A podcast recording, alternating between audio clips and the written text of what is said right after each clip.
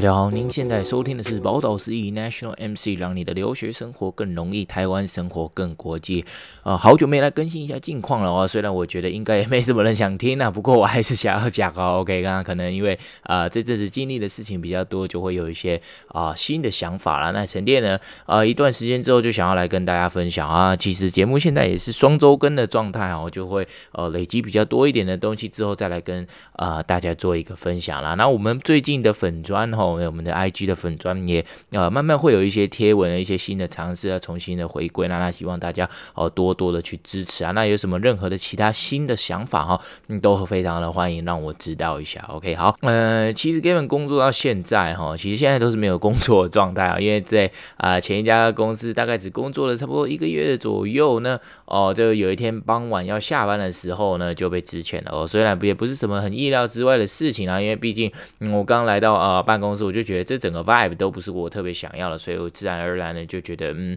我不是 slack off 哦，但是就是觉得，哎，跟大家有点格格不入的感觉哦。那当然也不是因为哦，我不想要当一个 team player，或是我对大家有一些嗯什么样子的可能 misunderstanding 啊，或是我对大家不好，其实都是没有的。就是啊，突然有一天下班，然后他们就觉得，哎，OK。Maybe 我们，就是可能不继续这样子啊，哦，that's okay。不，为什么被之前呢？我这边要呃很认真的反省一下，因为我觉得可能对我来说呢，呃，应该是一第一周或者是第二周的时候吧。我其实看到非常拥挤且所有的物件都是被很 haphazardly 摆放的一个工作的环境哈，就是我们用我们台语说哈，真的是呃乱七叉啦，应该这样讲哈，就是觉得嗯被骗进来的这种感觉非常的强烈哈。那我就觉得嗯。工作起来确实不是特别的舒服，那再来也不是特别的开心哈，所以我就是。嗯、比较是一个把我自己分内的事情做完之后，我就下班回家了。然后，因为啊、毕竟前面三点半工作都是呃没有加班的状况嘛，然后 OK，那啊、呃，所以我就自然而然的就把这样的习惯就带到新的工作去了。OK，哦，那我一直都觉得做一份工作，哦，心情都好像不是最重要的，它很重要没错，但我不会在刚开始工作的时候我就觉得，哎，有一点点的不舒服啊，等情绪反应，我就啊、不给这个新工作一个机会嘛，对不对？那这样子等于也是不给自己一个机会。OK，所以。呃刚到职的时候，我一直都觉得，呃，最重要的是我能不能把工作做好，然后有没有跟啊、呃、同事相处融洽等等的。所以啊、之后如果我的 part 都做好了，我还是因为没有成就感、没有归属感等等的，那或者是可能相对应得到的报酬都有一些问题的话，感到不开心哦，那我就是啊、呃，再再做一个打算了。OK，好，那复盘一下前面。呃，三轮面试的一个过程哦，我本来只是想把一家这家公司哦列在一个考虑的名单，不过因为开给我的薪资其实跟上一份工作呢差不了多少，所以我就想说可能可以试试看啊。那呃这边就一定要出来劝一下哈，就是像我这样子是只有啊、追着公司的名气跟钱跑哦，其实非常容易被鬼遮眼了。OK 好，那呃另外额外分享一个，我在天下杂志看到一个小撇步啦。OK 就是如果呃之前面试过 A 公司，A 公司也有给你 offer 的话，你因为可能当下有其他来自 B 公司或 C 公司的 offer，在比较后，最后没有选择 A，但去了 B 或 C 的其中一家，但又后来觉得不合适，然后 A 的职缺又还在的话，其实是可以主动去联系人资，然后请他们再给自己一个机会的哈。因为呃，其实关键不在于呃。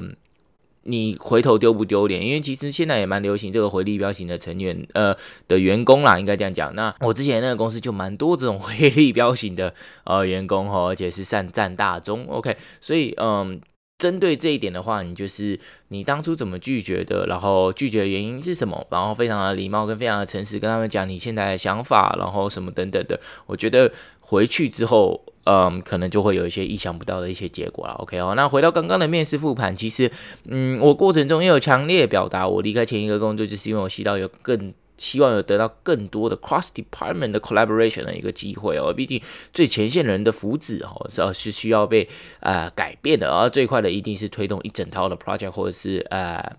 计划这样子来来让大家看到这个实施的一个意义了，OK？那呃，同时可以看到很多不同的部门的样貌哈，才会更熟悉目前做的产业前景应该是怎么样的，OK？哦、就算工作没有轮调机制，也要去想办法，就是找到一些跨部门协作的一些机会哦。然后这些东西都是一直是我在考虑工作，在找工作一个非常重要的衡量的基准。刚刚有讲到嘛，就是可能呃，面试官。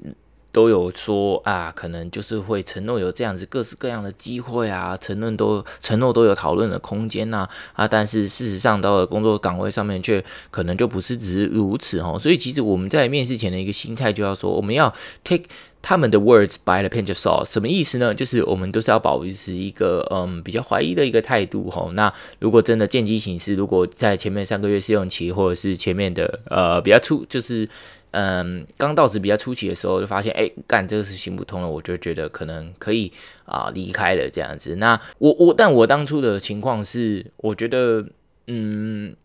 我我不要一个月，然后屁股没没没坐热就走，我就觉得哎，可能还有蛮多我想做的事情可以，嗯。可以再去重新再做的。那当然，我这一个月，呃，其实重新梳理文件啊，然后重新梳理报告用的 PPT 啊，然后一些咨询前的准备资料到呃资料库的一些建档等等，其实我都是呃非常积极的把他们很快就做好了。对，那嗯，可能就是还是有一些呃工作上面的东西跟当初。沟通的有一些落差啦，尤其是工作职务内容，还有呃可能 collaboration 方面这样子。那我觉得一开始劳资双方在面试，然后跟沟通上有没有把这份工作的快乐、辛苦都表达得很清楚，导致 expectation 跟呃可能呃公司的这个招牌哦扛棒哦对不起来的时候，我觉得就是会对大家会有一些嗯。消耗，然后彼此的一些消磨，这样子。那我觉得，其实之前真的不是件多大的事情，但至少，呃，有些时候公司后面处理这件事情的风度跟态度，我觉得，呃，如果让员工感受到，呃，就是你们是尊重的，你们是，嗯，喜彩的，只是他被摆在一个不对的位置等等的，我觉得这个会是啊，比较好的，因为。啊、就就怎么讲，就是 大家也会觉得干，大家都是看了你的扛棒慕名而来，但如果把事情处理的不是那么的好的话，嗯，当然后面嗯就会有一些问题啊，公关上面的危机等等啊，当 OK，那最好笑的是哦，因为。那我那时候一就一个月过的期间而已嘛，所以哦，你说我只是去过个水，然后问家导游让我进啊，那那我只是觉得就是，嗯，我还是有把我该做的事情都做好，然后尤其是我去 pitch 这个呃 B to B 的合作方啊，最后签约，呃，为什么会知道这件事情呢？其实那时候我已经被之前，所以我已经没有在呃负责公司的业务，都比较多是呃交接的部分。那为什么会找会来找我呢？就是可能呃东西交接过去之后，呃。我的主管就没有没有去特别管这个东西吧，所以他们签约方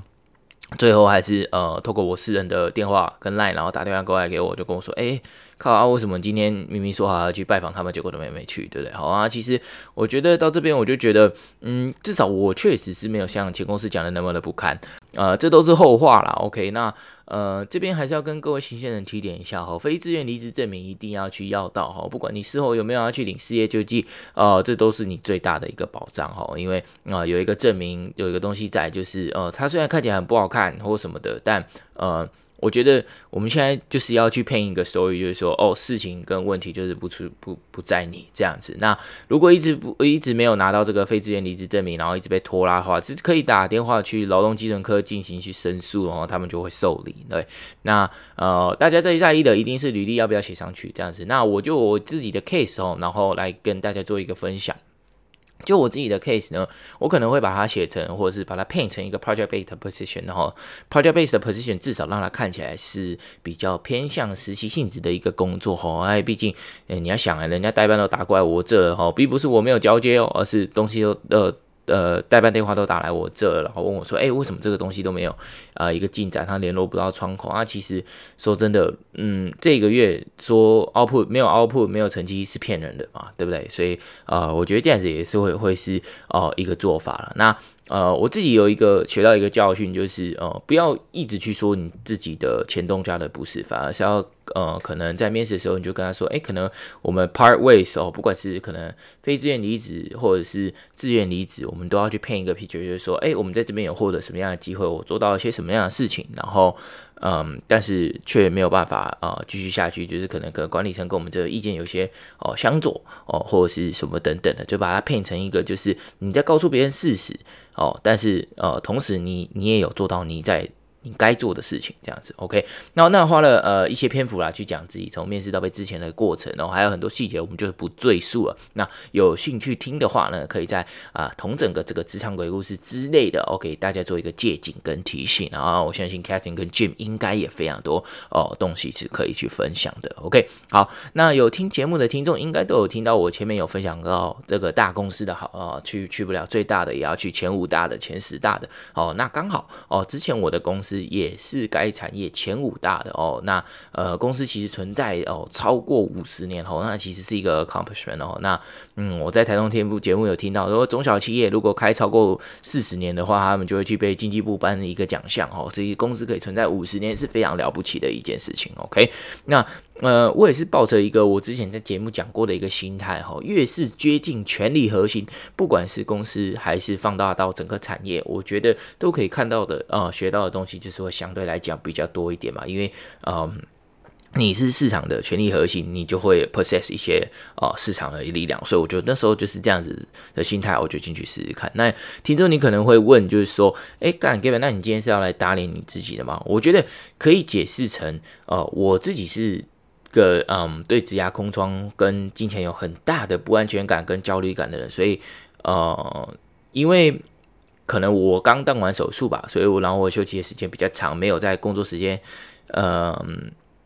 没有在工作的时间，就会有一些些焦虑啦，应该讲讲，然后不能完全说是哦打脸我自己，就是说，呃，大公司的工作不能做啊，不能找啊，哦，因为呃，虽然短短这一个月哈，还是有因为接触的工作勤务有新的需求哦，开发新的技能，OK，好好比说这个 web crawler 程式爬虫，就是我在这短短一个月服务的时间所新习得的一个呃。我觉得蛮重要的一个技能啊。那我觉得我要补充的一点是，呃，我没有讲到的，就是金去其外败去其中的公司也是有吼，也要非常的小心哦。虽然公司存在了很久，名气很大，但经营不善或者是市场失去市场力量的话，哦，都有可能是非常大的一个危机哈。那另外，如果里面的人都留不住哦，就是它 retention rate 相对低哦，就是一个很大的警讯哦。那我们打个比方讲，OK。如果一进去一个公司，你上面的 supervisor 两年来已经换了三个啊，你就会想说，哎，干到底是为什么会换了三个？是大家都做都没办法做吗？还是薪水给的太少啊？或者是等等的嘛？就表示他其实是有很大的一个 concern 在那边的。对，那嗯，是公司都三次都找错人吗？到底为什么会这样？所以如果你去应征的工作，你会发现其实进去的进去里面的时候，你发现人事异动频频，或者是嗯。你的主管也没比你资深多少等等的，那这个我觉得就是一个蛮大的一个警讯啊。那如果大家有兴趣去了解跟讨论这些警讯的话，我觉得之后可以跟呃这样鬼故事的这个部分要一起聊聊好，顺便呃聊聊我最近看了一本呃七大市场力量这本书里面提到的一些观念哈，包括啊、呃、branding 坚实品牌、switching cost 转换成本哦、垄垄断性资源 concern power 等哦，大家感兴趣的话可以留言或者敲我们，让我们就是再来做以及这样鬼故事。跟如何辨别公司呃是否正在呃失去市场力量，还是他们有 retain 住这个市场力量？OK，好啊，那还是要重申之前节目提到的两个重点呐。好，不管你在公司规模大还是小哈，都要记得，第一，成功的差异在于细节哦，发现并理解这些细节，可以提供我们成长所需要的养分哦，并有助于我们成就的一个积累哈。所以哦，我们打个比方讲，像我就是呃，可能啊，把所有的现有的东西做更。呃，系统化的整理哦，跟效率化哦等等的，然后我们确实是有东西可以去做一个呈现的话，这个都会是呃我们在申请下一份工作最强而有力呃最显著的后盾跟底气了。OK，好，那第二个点呢，就是在开始任何工作或任务之前，我们需要去思考自己呃需要磨练哪些技能，并有明确的思考模式哦，知道自己到底在学习什么，可以体现什么样的价值，然后以及如何为公司和团队带来利益哈。那我回到我自己身上哈，如果说学习爬虫是意外的收获的话，那也是因为当初进来前东家，呃，之前就被尔善这个 BD 的这个工作的关系哦，在思考怎么样最有效率的陌生开发，同时呃更有效率的去整理陌生开发名单的方式呢，呃，可以在更短时间内就是呃 leverage 你自己的一些工具嘛，对，然后然后更有效率的去追踪一些例子这样子。可能听众听到这边就会去想说，哎，Gavin，妈的啊，很多公司都嘛会导入他们可能已经写好的软体啊，像是 Salesforce 啊，或者是干嘛干嘛做的那么累嘛，对不对？不错，确实是这样。但万一该 channel 没有大到需要用 Salesforce 来统整，或者是这个公司是新的 project 还没有导入 Salesforce 怎么办？对不对？尤其是新创公司，靠北我一下子就买 Salesforce 的话，他妈的他。对不对？那那表示他们募资做的非常的成功哈。OK，好，那一般来讲应该是不会这样做啊。对，我觉得就是可以去呃思考刚刚这样的问题。我之前在先前的节目有提到哈，之所以 Gavin 是大公司的信奉者哦，就是这个公司爱家大间的最主要原因，呃，是因为我认为在 function 划分上，呃，会相对的明确，然后呃很多。在很多时候呢，我们更有办法去专注于思考和提升呃该岗位的效率，跟创造其他 collaboration 所带来的一个价值啦。OK，哦，那呃，我认为这是在小公司可能嗯初期会因为人力短缺，反而一部分上班时间呢，应该都会是花在哦、处理一些琐事跟事务哦，那未必对个人发展有利。嗯，那呃，我最后再补充一个啦，我觉得听上去也超有道理的，就是嗯。就是你再去找下一份工作，在工作面试的时候，其实如果你的公司本身扛棒就够大的话，它就是一个大公司，你就会。你也不太需要去解释，就是说，诶，你上一家公司到底在做什么？因为 it speaks for itself 嘛，对不对？那这种招牌这种东西本来就是这样子嘛，不是吗？对吧？OK，好，那你可能会听到这里，你就会觉得，干哥们那你应该算是准备的还还 OK 啊，不管是心态或是技能上，好像都蛮符合的。除了奴性这点要改进一下哦，朝九晚五不一定就是要 五点或六点就走，有时候七八点走也是可以哈。妈的，会给我这样的建议的人，我觉得你一定要把这集听完哦，因为我们接下来就是。要讲这个这两三年最夯的一个话题啊，那可能台湾还好，但对外的讨论度其实是非常的高的哦。如果你去小红书爬文。或者是其他的可能，呃，百度啊等等的，你就会看到其实非常多的毕业生，呃，他们在拍他们的毕业照的时候，他们 他们都是直接躺平，躺在呃椅子上，躺在地上啊等等的，然后直接把他们的呃这个呃毕业证书 直接都丢到垃圾桶了，也是有哈。OK，好，那我们今天要讨论的，没错，我们就是要讨论内卷哦。OK，好，那内卷这个词的英文是 involution 哦，讲白话一点呢，就是到了某一个层次之后，就只在简单的层次上重复作业，毫无发展。哈，OK，提到内卷呢，我们就也要提到它的这个 opposite，哦这个躺平的部分哦，也就是呃退出竞争的一个概念哈。那这是呃年轻一代的中国社会在竞争白热化之后哦，大家感受到强烈的挫折感所出来的这个呃躺平这样子。那到底为什么会这样呢？为什么做了这么多的准备，看着别人的呃故事做借鉴，少了少走了那么多的弯路，我们却一样没有办法顺风顺水、仕途顺利呢？而因为其实我。真的看到这些文章哈，真看到他们这样子的时候，我其实真的是可以非常深刻的一个体会，尤其自己他妈的呃一个多月前才被资遣的哈，其实嗯真的是嗯完全懂那个感觉了。OK 哈，那呃首先我觉得我们要先有所体认哈，仕途顺遂，如果是以过去二三十年间对对岸享受的这个改改革开放红利，呃或者是享受过这个台湾精英卡巴四小龙时期的红利的人的标准的话，哦在他们的社会上升通道是有非非常多的这个 material wealth 去衬托他们的成功哈，OK，那我觉得这些 ostentations 非常表面上最嗯最他们炫炮的这些 material wealth 的大房子大车子哈，然后哦来衬托自己白手起家，有过有过他妈屌这种既定印象，才叫做仕途顺遂的话，那我觉得现在确实要做到这样非常的困难哦，非常的困难，OK，好了，那呃像他们现在。对不对？呃，欧陶啊，其他就是那个时候其实慢慢下来的哈，所以呃，之前呃我们也有聊过金志琼的一个这个话题，exquisite and poor 嘛，对不对？OK 哦，或许就是因为我们多少还是有受到呃之前仕途顺遂的一个标准哦跟标签所影响呢，我们总是会想要办法去呃量化衡量非常多的东西，这其中也包括快乐哦。OK，好，那我有一天我其实呃也不知道说有一天啊被之前的当天靠北，要我一定要跟我爸妈讲的嘛，对不对？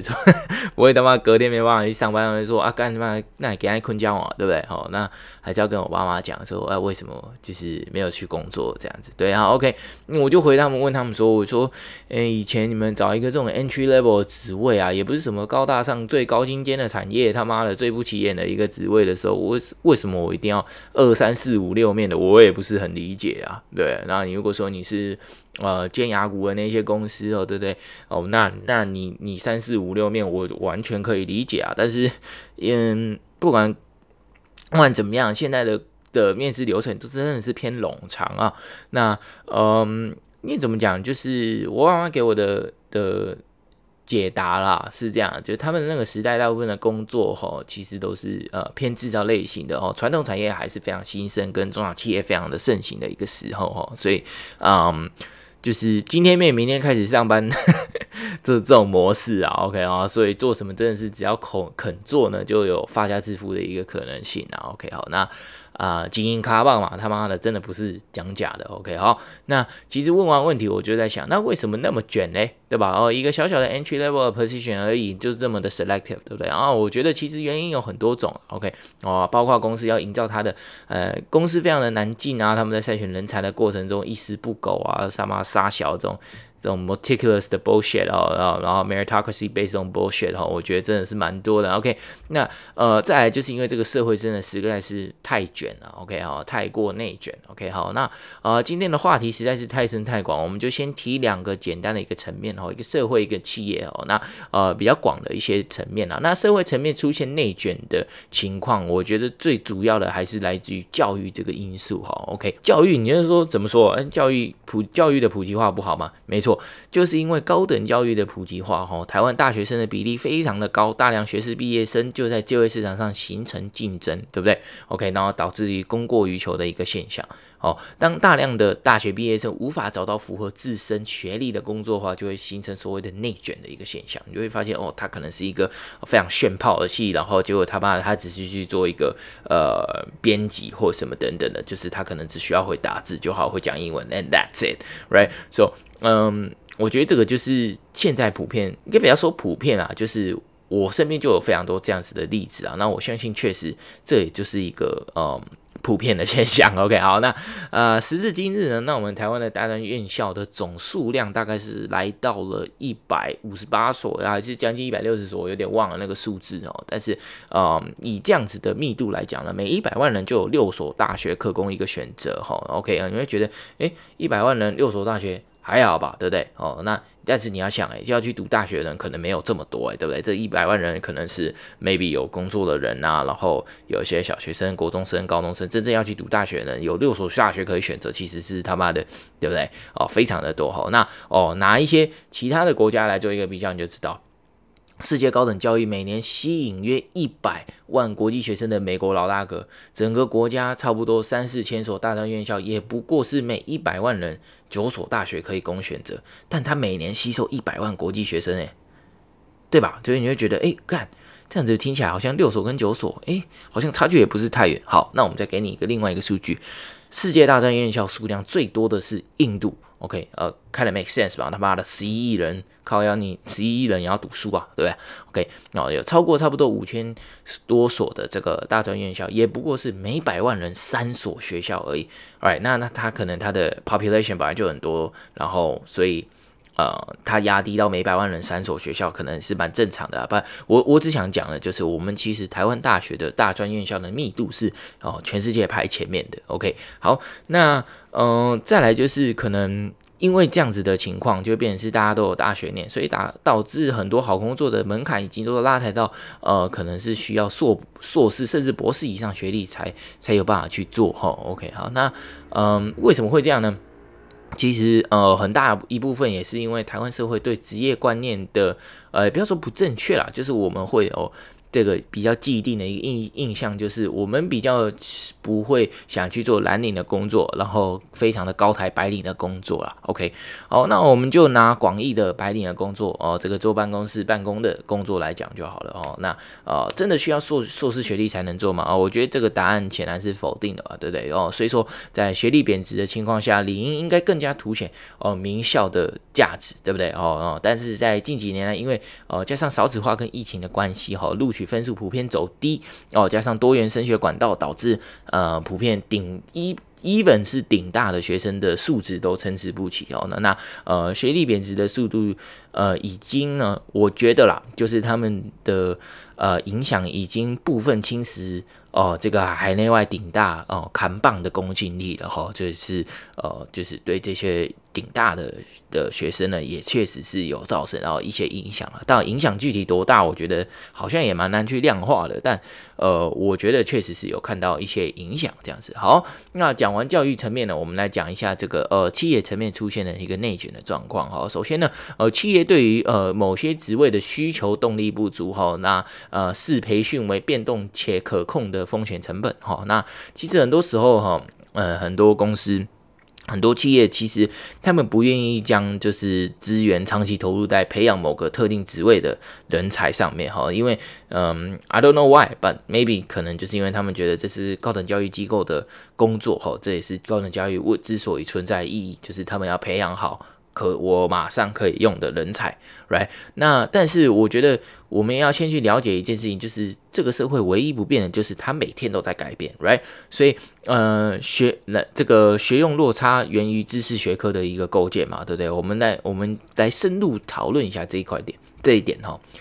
特定学科之所以诞生，很常是因为为了服务特定的社会功能，OK？那呃，什么叫做服务特定的社会功能呢？在还没出现电动车之前，我们每天都需要很多的引擎，所以我们就需要有汽车科，我们就需要有可能这些呃 chemical 这个这些 mechanics 嘛，electrical mechanics 的人去做所谓的呃引擎。Right，那然而随着科技的日新月异，社会持续进步，呃，某些社会功能不免会被其他所功能所取代，然后该学科就会变成了一个所谓的空中楼阁哦，那僵化的课纲及学制就会使得读的学生无法快速适应，呃，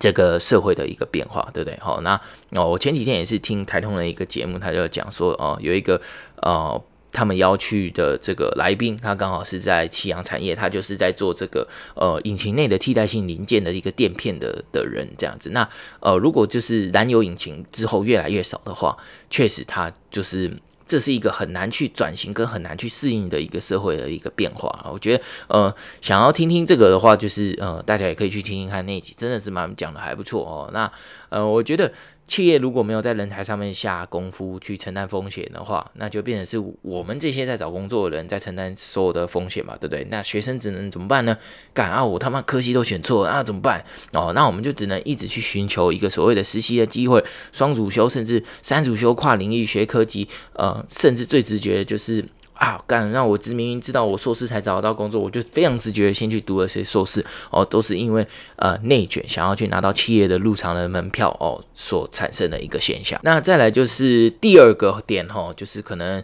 呃，某些职位的定位非常的尴尬哈，OK 哈，那某些特定职位往往是没有想象中的那个价值性啊，说属于可有可无，当被赋能于其他的职位的话，自然我们就不会重视这个职位了。那嗯，我觉得我蛮常在一一家公司里面看到，我们的 HR 的部门是最不被重视，他认为总总可能。嗯，operation 啊，或者是可能一些其他的行政部门就可以去取代它的一些存在哈，反正也只是收收履历嘛，然后打打资料等等的。对，那其实嗯，我我我不会去说这样子是对的或者是错的，只是就是很明显的是，这个职位的定位在我们的企业文化里面是相对来说比较尴尬的。对，那哦、呃，就是因为内卷的关系，所以会被赋能。与其他的职位上面，可能这个行政的人员就是他就是要包括 HR 的方式。第三个点就是该职位并不能像表面上的那么简单哦，然后没有那么简单嘛，对不对？好、哦、被但是却被经营者跟面试者嗯忽略哦，或者是他们就是不以为然，对不对？OK、哦，那很多时候就是嗯某一些职能就是要学习一个专门的专业知识嘛，对哈。但从基础学科知识啊到战略思维的锻炼，再到工具的使用哈啊，其实是需要花费花费大量的时间成本的去做一个堆。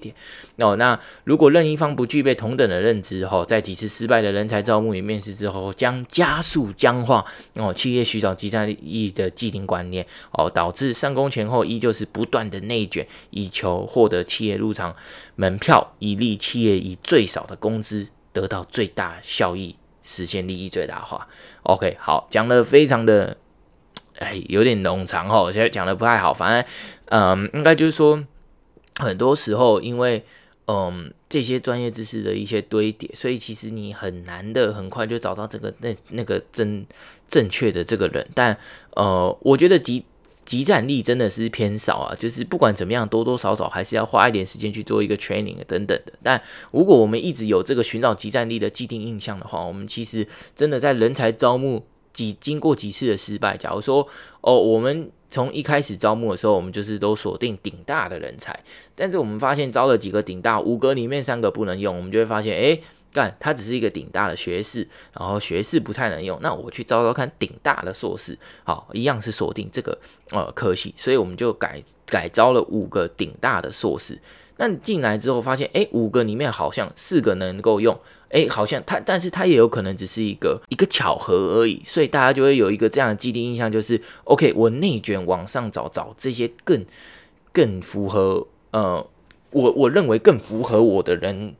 的时候，就是在帮企业做利益最大化。那对于我们这些面试者怎么办？刚好我们就会发现，哎，其实虽然我只是个学士，但我准备的跟跟硕士一样好，但我却没有遇到，我却没有拿到同样的机会。哦，对，所以我觉得其实这是一个很 vicious 的一个 cycle。OK，根本讲到这里，并不是为了要博取任何人的认同，那、那更不是也。要为我自己啊、找一个有志不能生的一个理由，OK，我觉得都不是哈。那我觉得比较是想要跳脱这个 individual level，